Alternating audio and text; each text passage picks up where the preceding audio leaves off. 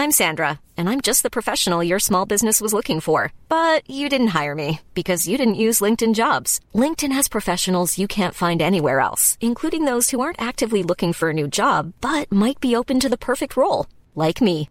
In a given month, over 70% of LinkedIn users don't visit other leading job sites. So if you're not looking on LinkedIn, you'll miss out on great candidates like Sandra. Start hiring professionals like a professional. Post your free job on linkedin.com slash spoken today. There's never been a faster or easier way to start your weight loss journey than with PlushCare. PlushCare accepts most insurance plans and gives you online access to board-certified physicians who can prescribe FDA-approved weight loss medications like Wigovi and Zepbound for those who qualify. Take charge of your health and speak with a board-certified physician about a weight loss plan that's right for you. Get started today at plushcare.com slash weight loss. That's plushcare.com slash weight loss. plushcare.com slash weight loss. When you're ready to pop the question, the last thing you want to do is second guess the ring. At Bluenile.com, you can design a one-of-a-kind ring with the ease and convenience of shopping online. Choose your diamond and setting. When you find the one, you'll get it delivered right to your door. Go to Bluenile.com and use promo code LISTEN to get $50 off your purchase of $500 or more. That's code LISTEN at Bluenile.com for $50 off your purchase. Bluenile.com code LISTEN. Muy bien, ¿podemos empezar? Se han dado situaciones inéditas eh, o increíbles. Por caso quiero decir que se acabara la merluza. No me digas que merluza no mariposa, que yo sí como merluza. Bienvenidos a Se acabó la merluza, una relación de datos históricos inútiles que se conjuran para tramar alguna verdad. Con Jorge Tezán y un equipo que aún no se encuentra, no se encuentra.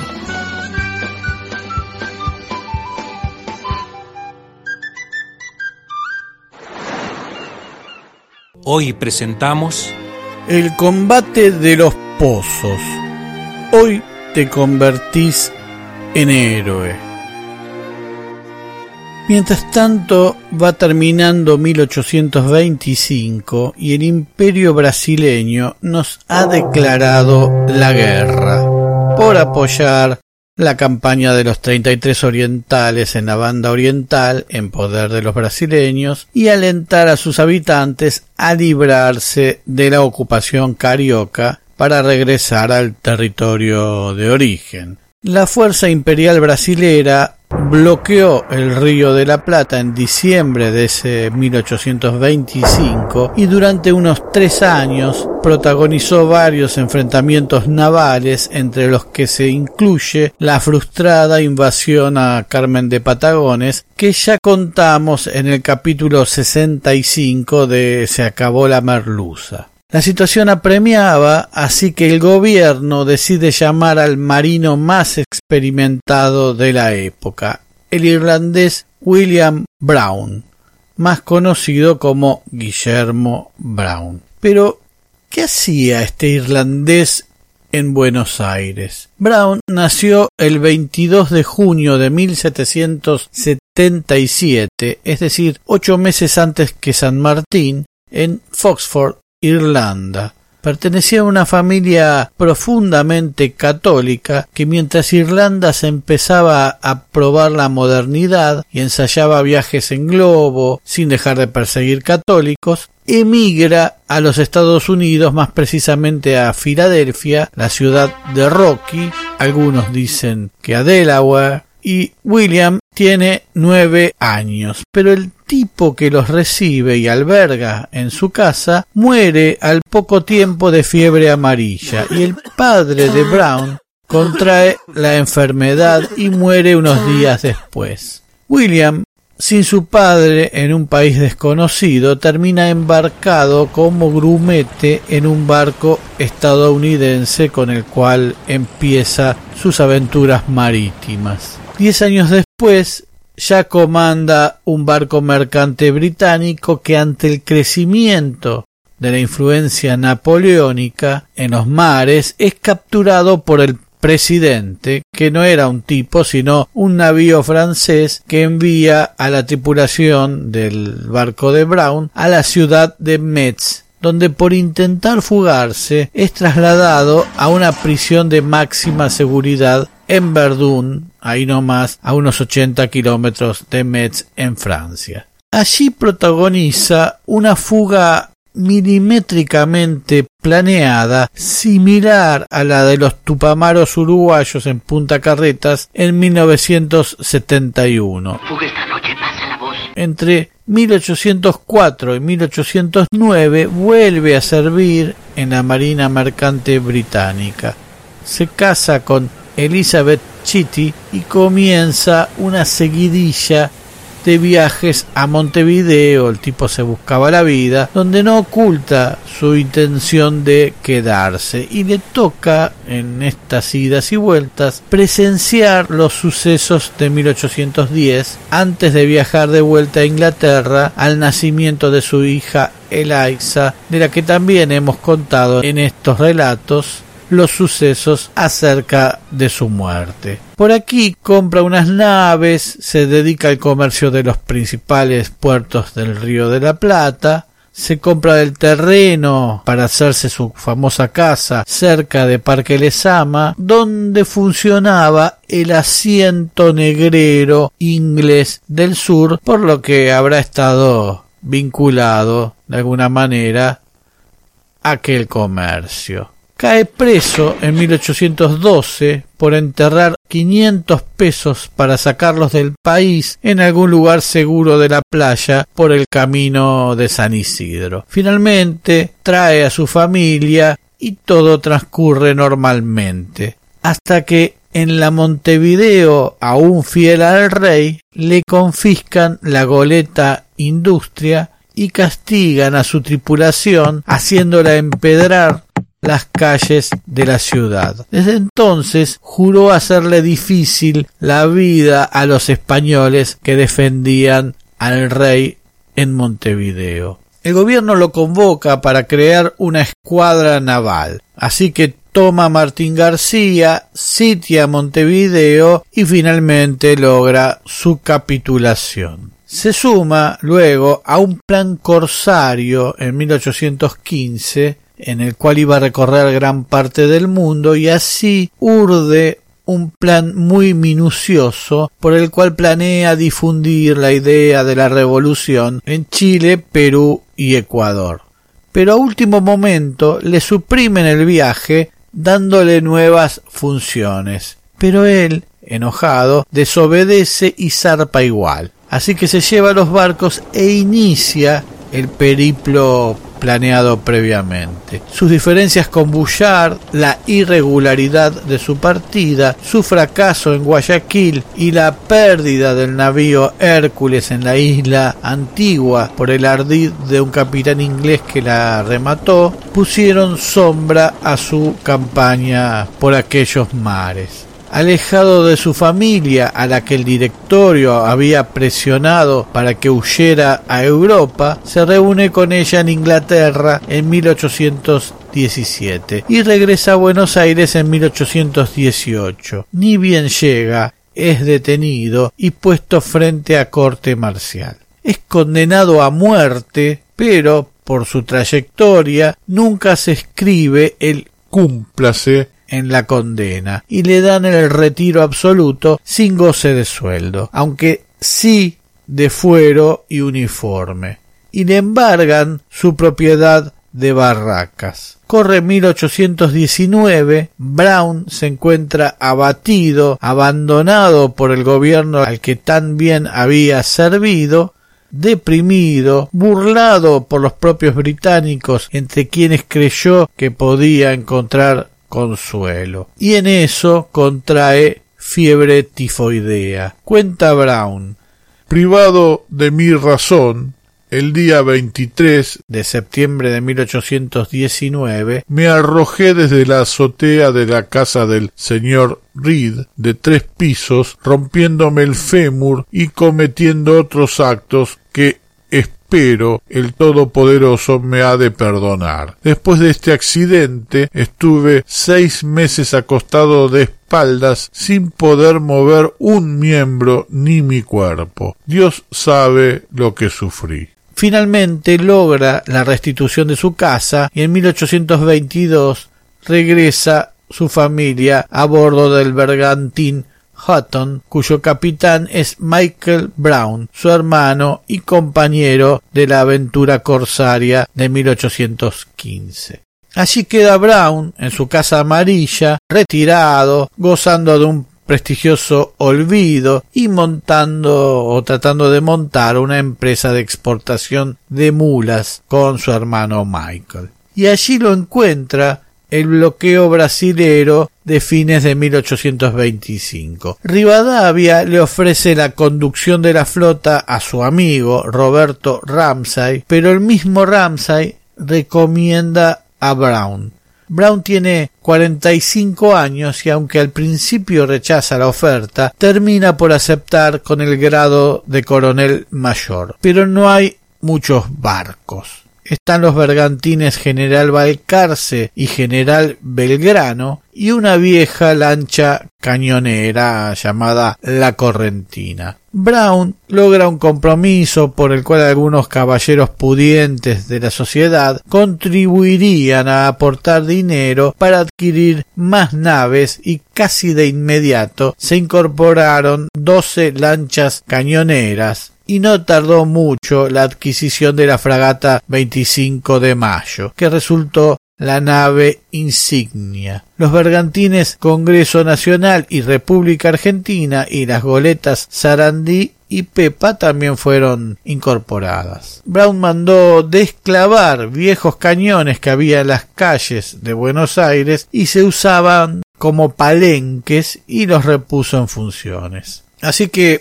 hay algunas primeras escaramuzas, todas más o menos favorables, y en febrero de 1826 la Armada Nacional logra averiar seriamente a la fragata insignia imperial, la Itaparica, provocando el retiro de la escuadra agresora. La Itaparica sería parte luego del ataque a Carmen de Patagones y terminaría apoderada por los defensores que la mantuvieron en uso hasta 1905, cuando se terminó por hundir.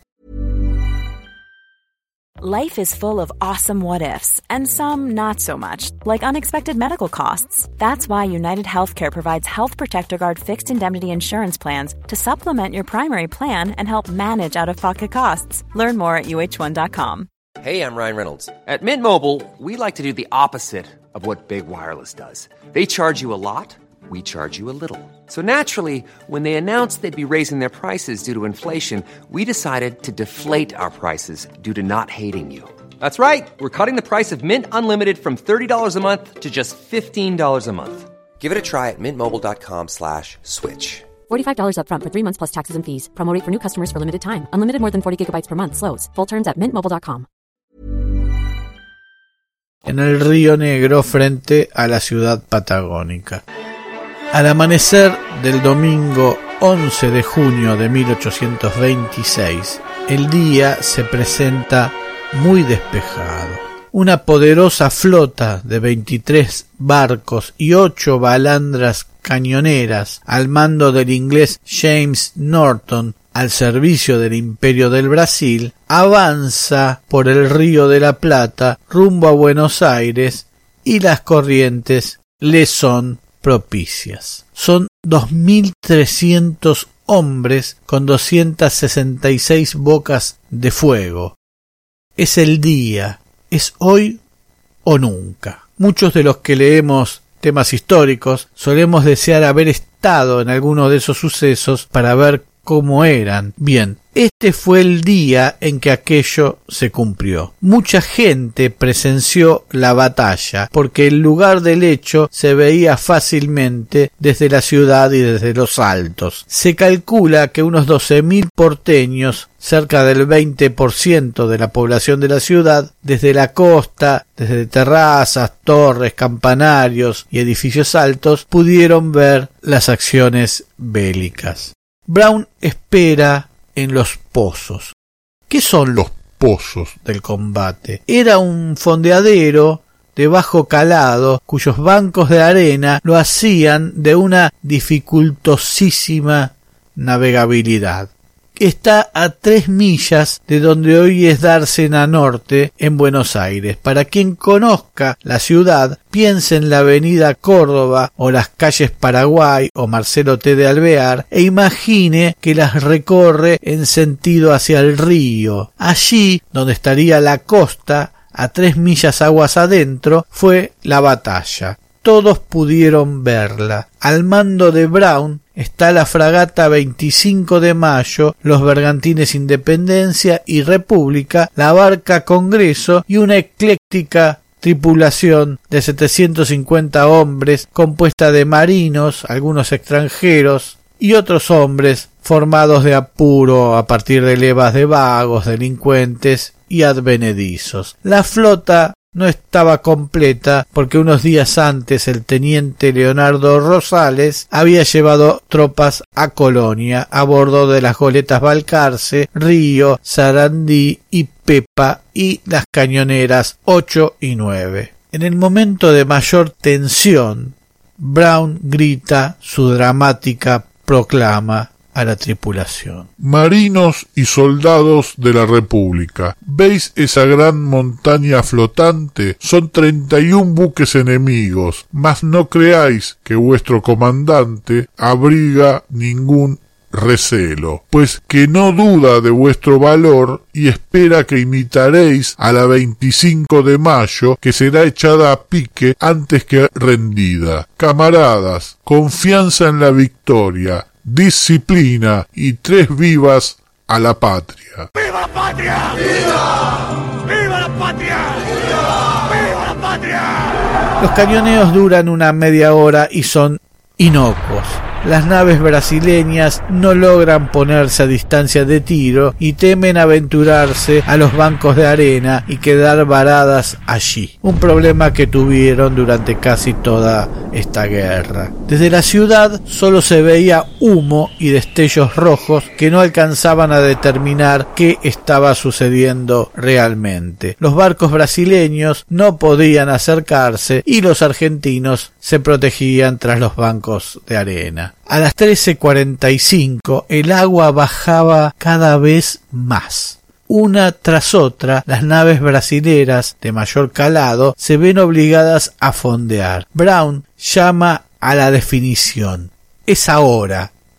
Fuego rasante que el pueblo nos contempla desde los balcones todo era confuso. Una gran nube de humo blanco se veía sobre el río. Leonardo Rosales llegaba en auxilio desde Colonia en la Río y la Balcarce, y cuando la flota enemiga se dispuso a atacarlos, Brown encabezó un ataque desde la cañonera 12 escoltada por otras cinco. Brutal. Cuando Brown ordenó el cese del fuego, los minutos empezaron a transcurrir esperando que la nube se disipara y temiendo que nuestra flota haya sido destruida. Pero no. Los barcos estaban intactos.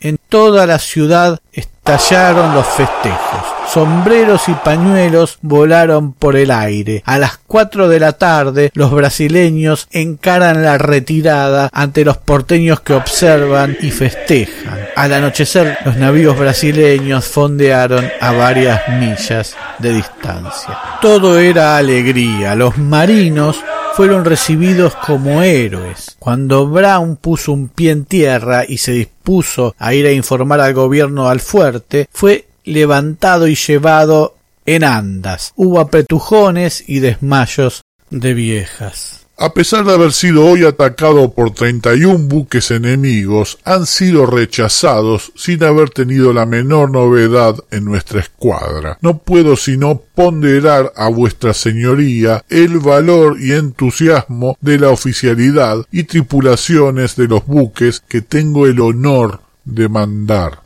escribió Brown en su parte de guerra. Brown era el nuevo héroe Ni San Martín ni Belgrano fueron aclamados así en Buenos Aires. El 3 de julio, en un acto realizado en la sala argentina, un grupo de damas le obsequió una bandera argentina con un escudo bordado en el centro, donde suele ir el sol, con la fecha 11 de junio de 1826, bordada en oro y entre laureles. El propio Brown era invitado a mostrar la bandera en escuelas y recepciones y fue enarbolada en posteriores combates en sus naves. La última intervención de la bandera de Brown fue cubrir el féretro de este irlandés acriollado.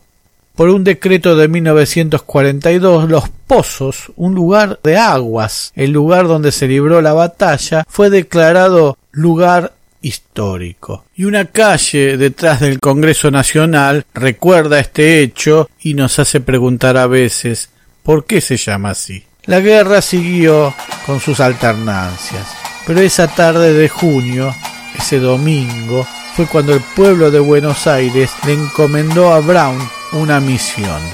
Hoy te convertís en héroe.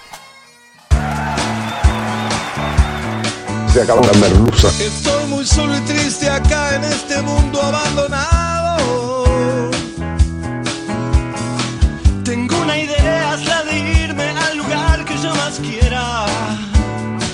Mm. Me falta algo para ir, pues caminando yo no puedo. Construiré una balsa y me iré a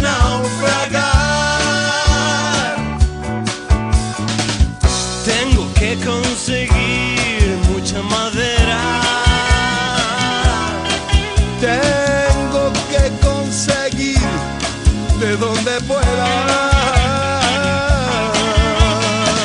Y cuando mi balsa esté lista, partiré hacia la locura. Mm.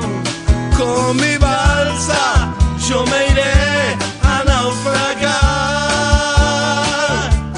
Muy pronto nuevos capítulos de Se acabó la merluza. Se acabó la merluza es idea, redacción, recopilación y hace lo que puede Jorge Tezán.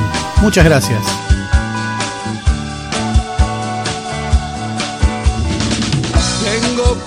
Conseguir mucha madera.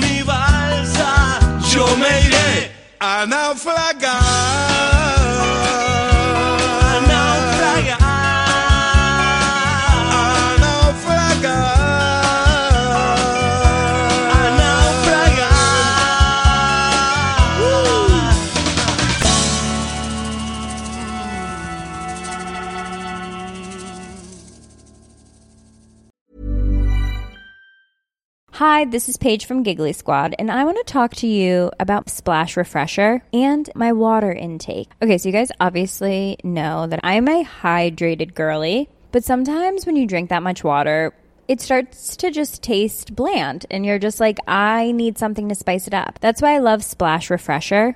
It has zero sugar, zero calories, and it's a splash of sweetness. And they come in five different flavors. They're so good. Wild berry, acai grape, pineapple mango, lemon, and mandarin orange. My favorite is the wild berry because I just I just love a berry. So if you're like me and you're drinking water all day, then try Splash Refresher. It's going to absolutely change your water game and it's good for you.